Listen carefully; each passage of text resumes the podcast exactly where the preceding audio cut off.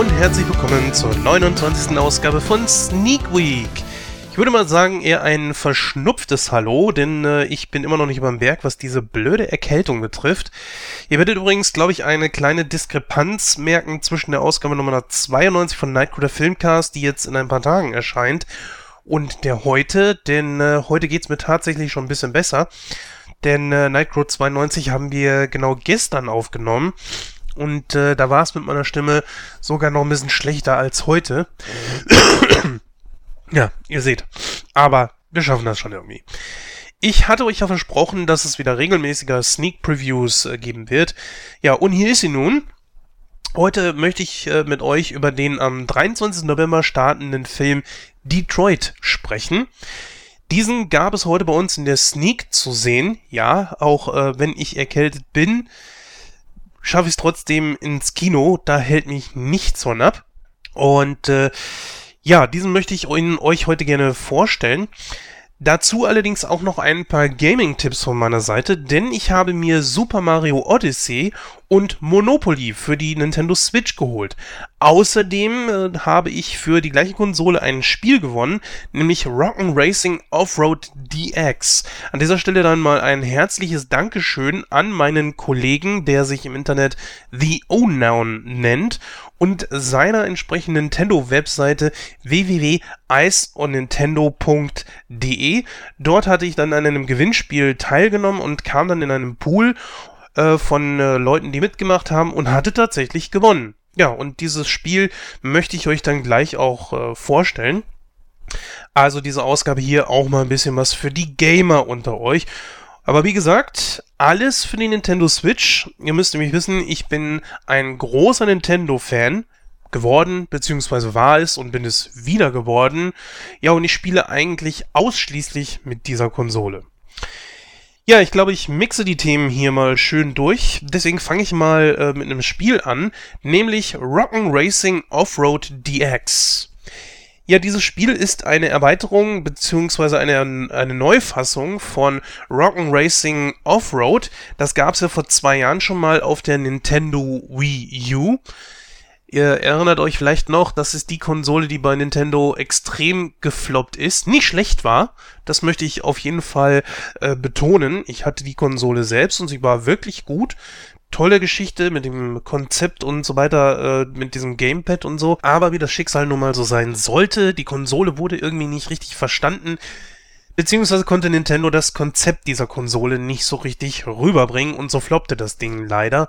Gut, letzten Endes hat sie sich, glaube ich, irgendwie zwischen 12 und 14 Mal, Millionen Mal weltweit äh, verkauft. Aber das reichte letzten Endes nicht, denn äh, das ist über die gesamte Laufzeit, äh, wie es diese Konsole gab, mal äh, zusammengerechnet. Wie dem auch sei. Zurück zu äh, Rock'n Racing Offroad DX. Ja, statt äh, 12 Strecken sind es nun 24 geworden, im Gegensatz zum Vorgänger. Und man hat nun fünf spielbare Fahrzeuge. Ja, in den Sel Rennen selbst hat man nun acht Wagen, die gleichzeitig gegeneinander antreten. Es gibt auch äh, verschiedene kleine Modi, wie halt eben Championship, was eigentlich der Hauptmodi sein sollte, äh, oder Zeitfahren zum Beispiel. Und es gibt einen Trainingsmodus und da kann man sich mit der Steuerung so ein bisschen vertraut machen. Ja, es stehen einem am Anfang leider auch nicht alle Fahrzeuge zur Verfügung oder sagen wir besser auch Gott sei Dank, denn ähm, das Problem ist, sonst hätte man nicht unbedingt viele Muße, dieses Spiel auch wirklich durchzuspielen. Kommen wir aber gleich zu. Wie gesagt, man startet mit einem Fahrzeug und auch nur einem Cup. Man schaltet die anderen Sachen frei, indem man Championship wählt und entsprechende Positionen in den einzelnen Rennen erreicht. Ich meine, ihr kennt das ja schon. Das Spiel an sich ist recht einfach gehalten und erinnert schon an vergangene Spiele auf dem Super Nintendo. Halt nur in ein etwas besserer Grafik. Ja, mehr als zwei Tasten für Gas geben, Sliden oder Rückwärtsfahren braucht man nicht. Es reicht auch der rechte Analogstick, um den Wagen zu steuern. Ich muss gestehen, dass nachdem ich an die, mich so ein bisschen an die Steuerung gewöhnt hatte, ich den ersten Cup schon haushoch gewonnen hatte und die ersten Sachen freigeschaltet hatte. Bei dem nächsten Cup war es leider dann auch nicht wirklich anders. Die Steuerung ist leider nicht wirklich innovativ und die Grafik ist naja, so lala. Besser als wie auf dem Super Nintendo zum Beispiel, aber naja, also für heutige Verhältnisse, Tja, es wirkt halt eigentlich wie ein gepimptes Automatenspiel aus den 80er Jahren irgendwie. Vielleicht verspricht der Online-Modus da ja noch ein bisschen mehr Spaß, habe ich aber noch nicht getestet. Nicht, weil ich keine Lust hatte, sondern weil ich bis jetzt einfach noch nicht dazu gekommen bin. Ja, abschließend möchte ich dieses Game mit gerade mal 33% bewerten, denn der Spielspaß hält sich schon in Grenzen und die Steuerung ist echt nicht berauschend. Aber gut, das sagte ich ja schon. Ähm, das Spiel kostet im eShop von Nintendo knapp 8 Euro. Na, ob es ein Geld wert ist, das möchte ich jetzt mal nicht sagen, denn einem geschenkten Schwein schaut man nicht aufs Bein. Wie gesagt, ich habe es hier gewonnen. Äh, für mal so zwischendurch sagen wir mal, wenn man beim Arzt sitzt und mal wieder eine längere Wartezeit hat, dann kann man es gerne mal schnell äh, anmachen. Fatal ist aber, würde ich sagen, dass es Handygames gibt, die genauso gut sind, wenn nicht sogar besser und dazu dann auch noch umsonst. Naja, vielleicht mit Werbung gespickt, aber eben umsonst. Gut, gehen wir mal weiter zu Monopoly. Dieses Spiel ist auch erst frisch draußen, ich glaube so ungefähr zwei Wochen, und ich muss zugeben, dass ich mich schon darauf gefreut habe. Die Lara und ich haben damals auf der Playstation ein Monopoly-Spiel gehabt, das hieß Monopoly Party. Das war gar nicht so schlecht. Ähm, eines der größten Mankos allerdings war, dass die Computergegner wirklich doof waren. Die haben ein, äh, also die haben sich selber irgendwelche Straßen gekauft und dann ist man dahergegangen, hat ein bisschen was draufgeboten. Irgendwann hatten wir sogar den, bis auf den, ja, was ist das, Monopoly-Werbung, bis auf ein, auf den genauen Punkt konnten wir äh, denen das abkaufen mussten, dass wir nicht zu viel bezahlt hatten.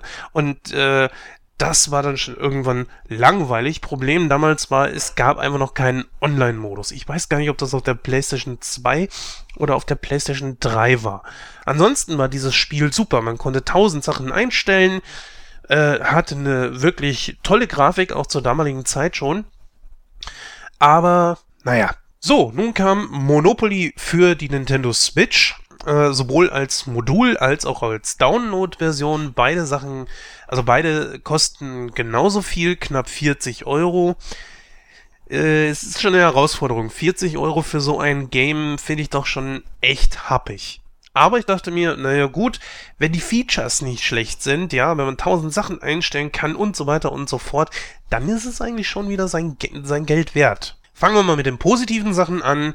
Positiv ist, dass es wirklich tolle grafische äh, Spielbretter gibt und da hat man sich wirklich sehr viel Mühe gegeben und äh, das Ganze hat auch tolle Animationen. Das war's auch schon. Ja, fangen wir mal den Negativen an und da können wir dann genauso anfangen, wie wir gerade eben aufgehört haben. Mit einer der größten Mankos sind meiner Meinung nach die Animationen, denn man kann sie nicht ausschalten. Das wiederum führt zur nächsten, zum nächsten großen Manko. Man kann eigentlich im Grunde genommen fast gar nichts für dieses Spiel einstellen. Man hat zwar die Möglichkeit, äh, das Audio runterzudrehen oder äh, ein anderes Spielbrett zu nehmen oder so. Man hat auch vorgefertigte, wohlbemerkt, vorgefertigte, äh, anpassbare Spielregeln.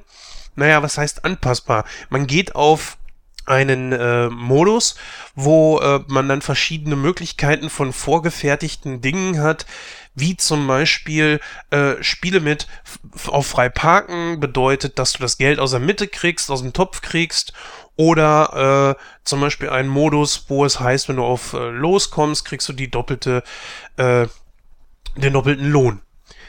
Man kann aber zum Beispiel nicht einstellen, dass man gerne beides möchte. Sprich also, dass ich äh, auf frei parken die ganze Kohle aus der Mitte kriege und doppelten Lohn, wenn ich auf loskomme direkt. Geht nicht.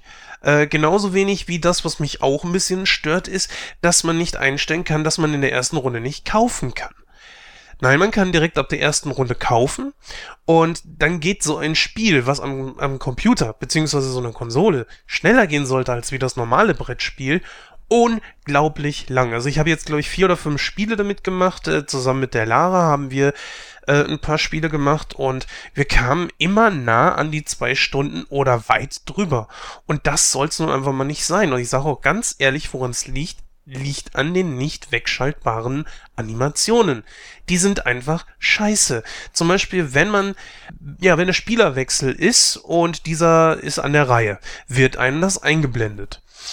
Okay, muss das unbedingt sein, ist vielleicht hilfreich. aber das dauert drei, äh, ne, vier bis fünf Sekunden, bis das weg ist, bis diese Anzeige verschwunden ist und dann gewürfelt wird. Und das kann man auch nicht wegdrücken. Jetzt rechnet euch das einmal mal auf die gesamte Laufzeit hoch. Das ist echt nervig. Dann äh, wird auch nicht irgendwie zum Beispiel, sagen wir mal, ähm, eine Kaufoption. Eine Kaufoption geht ehrlich gesagt relativ schnell. Entweder, und das kann man leider auch nicht aussuchen, entweder kauft man ein Gebäude oder ein Werk oder halt eben eine Straße. Und wenn man das gemacht hat, äh, oder beziehungsweise wenn man das nicht möchte, dann hat man das große Problem, dann geht's in die Auktion es gibt nichts, wo ich einstellen kann, dass ich das nicht möchte, dass diese Straße dann irgendwie in die Auktion geht, sondern dass einfach der Nächste, der draufkommt, das kaufen kann. Ja, und meistens ist es dann so, dass die Straße für viel, viel weniger verkauft wird in der Auktion, als wie letzten Endes sie wert ist.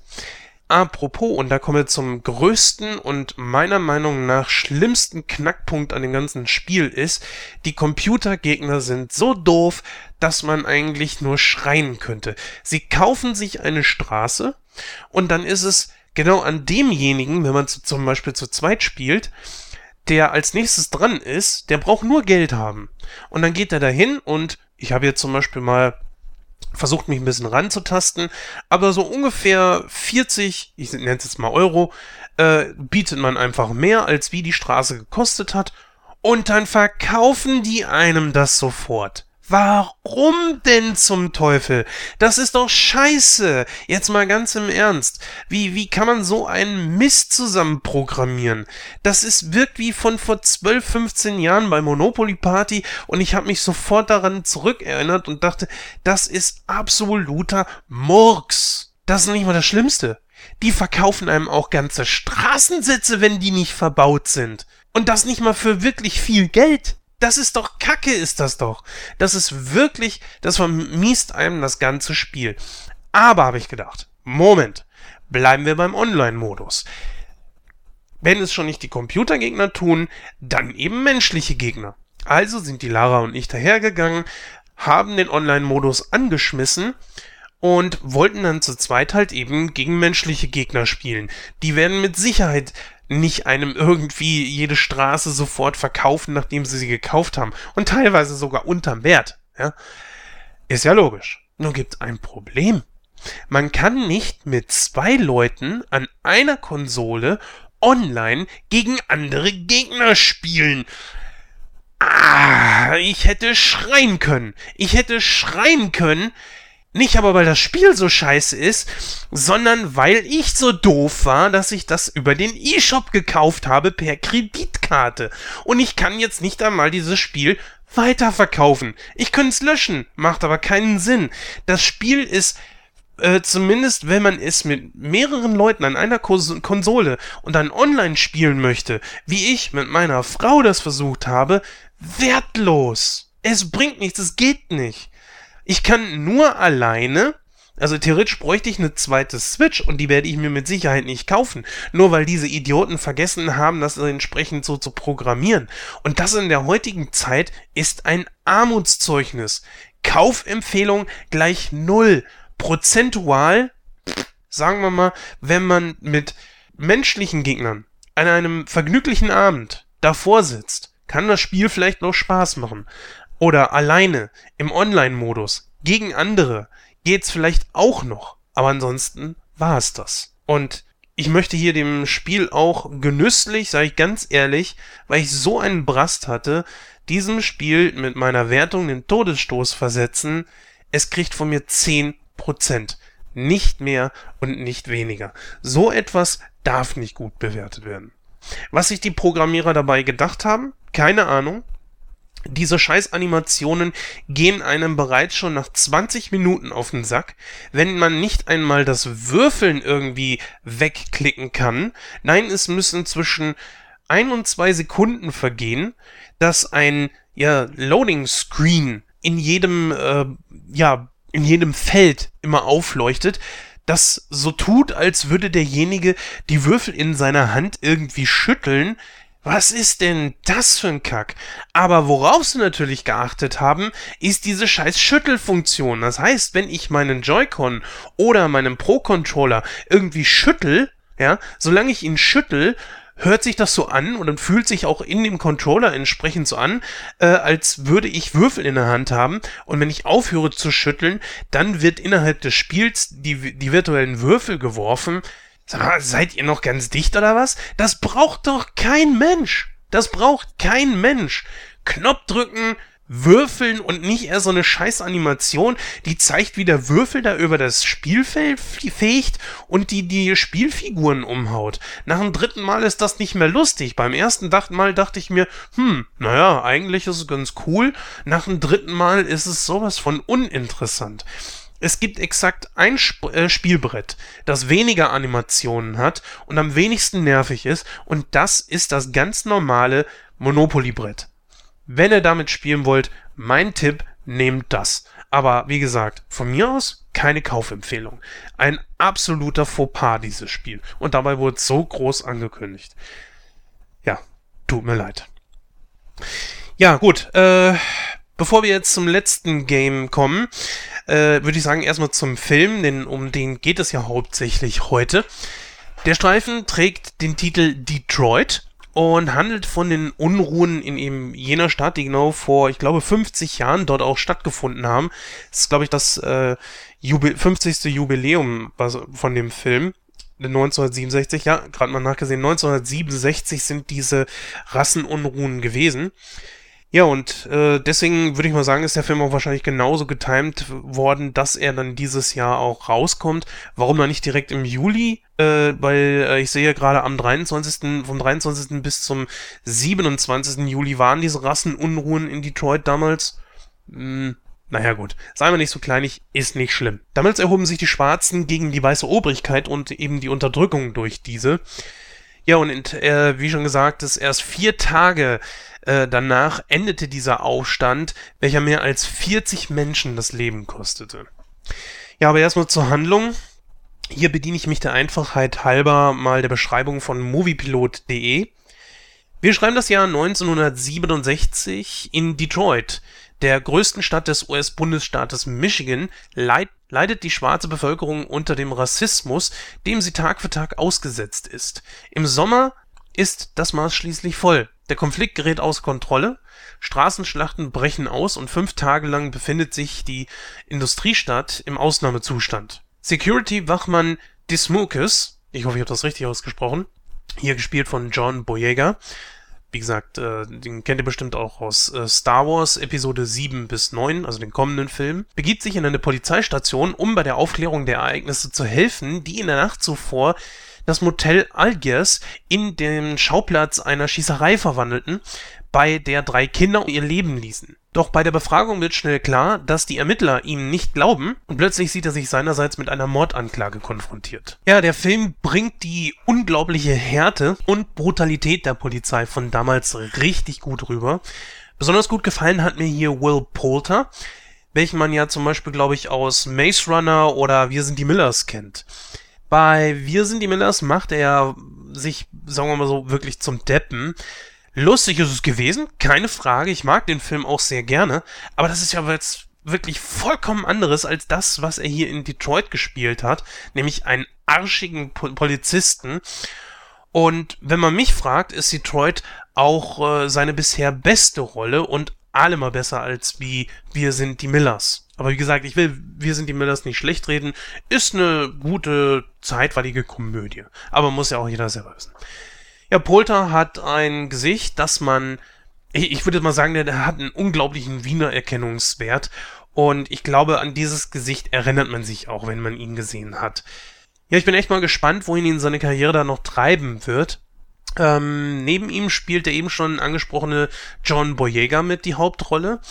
Ist ebenfalls ein sehr talentierter Schauspieler. Ähm, wie gesagt, man kennt ihn aus Episode 7 von Star Wars. Jetzt natürlich in ein paar Wochen startet Episode 8, wo er ebenfalls mit dabei sein wird. Und ähm, je nachdem, wie die Story dann natürlich verläuft, wird er auch in Episode 9 mit dabei sein, wovon ich mal einfach ausgehe. Das heißt also, da ist er schon einem breiteren Publikum auf jeden Fall bekannt. Ähm, hier spielt er einen Schwarzen, der sich als Sicherheitsbeamter da irgendwo zwischen der Polizei und seinen schwarzen Brüdern wiederfindet. Er weiß, äh, wie er wohl mit den Polizisten umgehen muss, wie er sie nicht provoziert oder auch eben sie besänftigt. Letztlich kann aber auch er das Unglück irgendwie in dem Haus nicht verhindern. Man merkt aber, dass es dem Schauspieler sehr nahe gegangen ist, finde ich, äh, während des Drehs. Der Film zeigt aber nicht nur, was eben, eben dieser Nacht passiert ist und äh, dem Haus, sondern auch, was die Ereignisse für Auswirkungen im Leben der Betroffenen hatten. Einer zum Beispiel hätte eine große Gesangskarriere starten können. Nach den Ereignissen in diesem Haus konnte er es aber nicht mehr ertragen, äh, diesen Gedanken, dass auch weiße Menschen seine Musik hören und sich dabei auch noch gut fühlen würden. Tja, seine Kollegen machten die Karriere aber. Er allerdings wurde nur Kirchensänger. Na gut, das ist partout erstmal nicht schlecht, ist ja keine Frage aber gegenüber einer Weltkarriere schon mal sowas anderes. Äh, der Mann war einfach psychisch kaputt und einfach gezeichnet für sein Leben. Ja, ich will euch den Film, äh, ich will da nicht noch mehr drüber erzählen, sonst äh, würde ich wahrscheinlich zu sehr spoilern. Vielleicht kennt der eine oder andere die Geschichte, wie es damals äh, passiert ist, äh, die Geschichte dieses Aufstandes. Wenn ja, dann wird euch dieser Film natürlich nicht überraschen. Das ist klar vielleicht auf der emotionalen Ebene oder eben durch die schauspielerische Leistung, die wirklich gut war, äh, nicht allerdings äh, durch die Handlung. Ich finde es aber gut, dass ein solcher Film in Zeiten wie diesen in die Kinos kommt und ich hoffe, dass so mancher echt zum Nachdenken äh, angeregt wird, vor allem über natürlich sich selbst. Prozentual bekommt dieser Film von mir 78% was glaube ich eine wirklich gute Wertung ist. Ich gucke mal gerade eben, was auf Moviepilot äh, für eine Wertung geflossen ist. Mm, so, und zwar haben hier 20 Kritikerbewertungen mit 76% 20 ist ein bisschen wenig. Community hat den Film bisher äh, mit 62 Bewertungen auf 73% gebracht. Mm, beißt sich natürlich ein ganz klein bisschen so mit meiner Bewertung, aber ich würde mal sagen, warten wir da auch einfach mal ab, bis der Film in zwei Tagen regulär in die Kinos gekommen ist. Kann man sich auf jeden Fall dort mal angucken, denn äh, die Bilder sind schon sehr beeindruckend und ich finde, der Film macht nicht nur Spaß, sondern riecht auch wirklich zum Nachdenken an. Vor allen Dingen natürlich auch auf welche offenkundige Art und Weise sadistisch die Menschen sein können. Selbst in der Neuzeit. Tja. Gut, kommen wir letzten Endes noch äh, zu Mario Odyssey. Ja, auch schon ein Spiel, das, äh, glaube ich, seit Ende Oktober raus ist. Ich glaube, 28. Oktober war der Release. Und als großer Nintendo-Fan kam ich natürlich über diesen neuen Klassiker, ja, kann man so schon sagen, Klassiker, auf jeden Fall diesen neuesten Geniestreich von Nintendo nicht äh, drüber hinweg oder dran vorbei. Denn ähm, dieses Spiel hat ja schon im Vorfeld für Furore gesorgt. Ganz besonders A, weil es ein 3D-Spiel ist. Äh, die meisten Mario-Spiele sind natürlich in 2D. Sprich, also man hat da jetzt nicht großartig die Möglichkeit, äh, in diesen 2D-Spielen irgendwie durch die Welt zu rennen, sondern einfach von links nach rechts oder umgedreht. Äh, es gab ein Mario 3D World auf der Nintendo Wii U. Das hat zwar 3D im Namen, aber war nicht wirklich 3D. Ähm, man konnte sich in dieser Welt tatsächlich frei bewegen, aber auch nur sehr eingeschränkt. Irgendwie ist das ein Widerspruch in sich, oder? Hm. Naja, wie dem auch sei. Mario Odyssey ist ein richtig, richtig hammergeiles Spiel. Äh, gleich mal vorweg, meine Wertung ist 92%. Ich kann dieses Spiel nur absolut empfehlen. Äh, Nintendo hat sich hier mal wieder selbst übertroffen. Die Grafik ist super. Ja, jetzt werden mir wahrscheinlich wieder einige ankommen. Also, ich muss ja ehrlich gestehen, diese, diese Konsolenkriege, weiß ich nicht, ob nun Sony die bessere Konsole herstellt oder doch eher Microsoft mit seiner Xbox. Ja, Leute, äh, also wenn es danach geht, äh, wir wissen alle und das schon, schon sehr, sehr lange, dass Nintendo nie die neueste und beste Rechenpower da reinhaut. Das wissen wir. Dementsprechend müssen schon ein paar Abstriche gemacht werden. Nicht allerdings natürlich bei Nintendo-eigenen Titeln und äh, da in diese Kerbe schlägt Mario natürlich auch.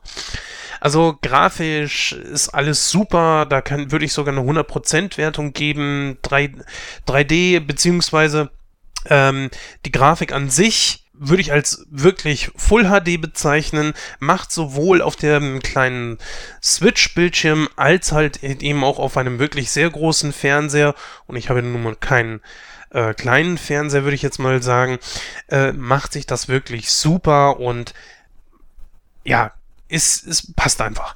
Ähm, Spielerisch hat sich natürlich auch ein bisschen was geändert. Man hat ein neues Feature mit eingebaut und zwar kann man neuerdings äh, die Kappe von Mario werfen, sozusagen als Waffe. Dies hat man dann in eine kleine, simple Storyline gepackt. Bowser äh, entführt Peach, welche Überraschung, und äh, möchte sie heiraten. Tja, und da dazu äh, flieht er in einem Schiff und nimmt Peach mit sich und äh, flieht durch verschiedene Welten, unter anderem durch das sozusagen Hutland. Es heißt auch Hutland. Und äh, dort sind Wesen, die halt eben wie lebende Hüte aussehen. Einer von ihnen ist äh, von Mario äh, sehr überzeugt und sagt sich, okay, da müssen wir was gegen machen. Und bietet sich ihm als Gehilfen an. Und das ist genau eben die, jene Kappe, die Mario auch bereits schon in den Trailern hatte. Deswegen auch immer diese kleinen Augen dann auf dieser Kappe, die dann immer auftauchen. Ja, und was soll ich sagen? Also, äh, schaut euch einfach mal die Trailer an. Es ist ein wunderbares Spiel, das auch äh, in 3D äh, sozusagen ja quasi Open World, also es ist, die Welten sind natürlich offen, das muss man sagen. Ihr könnt gehen, wohin ihr wollt, soweit ist das Spiel natürlich erlaubt. Das ist klar. Aber diese Welten sind natürlich recht eingeschränkt. Sie sind nicht besonders groß. Natürlich überhaupt nicht zum Vergleichen wie mit Breath of the Wild oder Grand Theft Auto oder irgendwie sowas. Das muss man sich natürlich vor Augen halten. Trotzdem ist es wirklich sehr, sehr gut gemacht. Es gibt Dutzende Unterlevel und diese sind auch wieder voller Ideenreichtum. Man hat da wirklich sehr viel Liebe zum Detail reingesteckt. Also, äh, die Reaktionszeit des Spiels ist unglaublich. Wenn ihr über eine kleine Bodenplatte rennt und die ist aus Metall und ihr seid auf einer Straße zum Beispiel und dann macht Mario nur einen Schritt drauf, dann hört man tatsächlich ein kleines Metallgeräusch, als wenn jemand mit einem Fuß auf einen, ja sagen wir zum Beispiel Gully oder so tritt, der aus Metall ist. Ne? Und das ist Wahnsinn, super. Und äh, dieses ganze Spiel ist so hammermäßig. Ja, ich weiß auch nicht, wie ich es anders rezensieren soll. Ähm, ja, ein kleines Manko finde ich eigentlich nur, dass man nicht andere spielbare Charaktere mit dabei hat, wie zum Beispiel Luigi. Das vermisse ich wirklich und ich muss gestehen, ich bin natürlich auch eher ein Fan der, der 2D-Mario-Spiele und ich fand äh, New Super Mario U auf der äh, Wii U unglaublich cool. Natürlich auch den Ableger mit äh, Super Luigi U. Und ich hoffe, dass dieses Spiel tatsächlich auch noch als äh, downloadable Content auf der Virtual Console, die leider immer noch nicht auf der Switch erschienen ist, dann irgendwann tatsächlich kommt. Gut, ähm, wie gesagt, ich kann das auf jeden Fall nur empfehlen. Jetzt möchte ich euch mit meiner verschnupften Nase und meiner angeschlagenen Stimme auch aus diesem Podcast entlassen. Ich danke euch, dass ihr euch das so lange gegeben habt. Vergesst nicht, in zwei bis drei Tagen kommt die neue Nightcrow und das sind wirklich hammergeile Themen. Ich kann es auch schon verraten. Äh, gebe ich den kleinen Exkurs? Ja, gut, kann man mal ruhig sagen. Also wir hatten vor, auf jeden Fall Tor 3 zu besprechen. Der Christoph, äh, Gordon und ich. Aber wir haben uns dann tatsächlich, tatsächlich gesagt, komm, lass uns auch die Justice League noch machen. So, und dann haben wir ein äh, eigentlich für diese Ausgabe geplantes Interview äh, mit äh, Hansi Jochmann in die nächste Ausgabe gepackt und haben für euch jetzt einen Superhelden Double Feature und damit natürlich auch zwei brandaktuelle Blockbuster-Filme, die im Kino laufen, direkt hintereinander gesprochen. Und äh, das war schon cool, muss ich ganz ehrlich sagen. Ist eine richtig tolle Ausgabe geworden, wenn auch da meine Stimme schon angeschlagener war als wie bisher. und leider immer noch mit einer sehr schlechten Internetverbindung. So, hier, jetzt werdet ihr mit Sicherheit keinen großen Unterschied hören. Äh, die Qualität sollte annehmbar sein. Allerdings äh, muss ich natürlich, wenn ich mit den anderen spreche, auf das Internet zugreifen, was ich hier jetzt nicht machen muss. Ich nehme jetzt hier äh, ohne Internet auf. Und äh, man hört es an manchen Stellen. Ich kann mich dafür nur entschuldigen. Die Telekom kommt einfach nicht aus dem Knick und hat jetzt nochmal den Plantermin um zwei Wochen nach hinten geschoben. Ich kann nichts weiter gegen machen. Ich kriege das nicht beschleunigt, auch wenn ich noch so oft bei der Telekom anrufe. Ich hatte jetzt mit den Leuten hier, die die Straße aufgebuddelt haben, gesprochen. Ich sage, was ist denn das Problem? Und dann haben die gesagt, dass sie mehrere Adern da durchgeschossen haben und irgendwie zwei Adern haben da ihr Ziel nicht erreicht. Da muss ein Telekom-Techniker rauskommen, der das Ganze ordne, äh, ortet, einnordet und dann irgendwie auch anschließt. Und ich habe jetzt einmal mal gefragt, aber wenn nur zwei ihr Ziel nicht erreicht haben, heißt das, dass mindestens eine Ader, die für uns bestimmt ist hier. Wie gesagt, man hat für umliegende Häuser dann gleich auch noch bei der Gelegenheit ein paar Adern mehr durchgeschossen. Nur für den Fall das sozusagen. Und ich habe dann gefragt, ob man nicht einfach die Ader, die jetzt durchgekommen ist, denn mehr brauchen wir ja gar nicht, ob man die nicht vielleicht in der Zwischenzeit schon anschließen und uns damit verkabeln kann. Denn äh, es bringt ja auch nichts, dass wir jetzt hier weiter sitzen und äh, wir denen dann täglich auf den Sack gehen. Ich sag, dann können sie das doch wenigstens vielleicht anschließen und haben uns dann von der Backe. Und ich sag, dann können sie ihre Ader da draußen suchen und anschließen in, in aller Ruhe, wie sie wollen, ohne dass ich so oft anrufe. Ja, man mal schauen. Aber gut, das ist eine never-ending Story hier und äh, mittlerweile befürchte ich sogar, dass es in den Januar reingehen könnte, denn äh, ja, die Feiertage werden in der nächsten Zeit nicht weniger werden. Stichwort Weihnachten und Silvester und Nikolaus und bla. Und äh, durch das, die ganze Buddelei, die die da vor sich haben werden, ja, der Boden wird nicht weicher werden im Dezember. Und jetzt schon sind die Tage ziemlich kühl. Gut, das war es jetzt aber endgültig von meiner Seite aus. Möchte euch nicht weiter damit lange langweilen. Wir hören uns dann in zwei oder drei Tagen bereits schon wieder. Und äh, ich kann nur sagen, tschüss bis dann. Macht's gut und viel Vergnügen mit euren Filmen.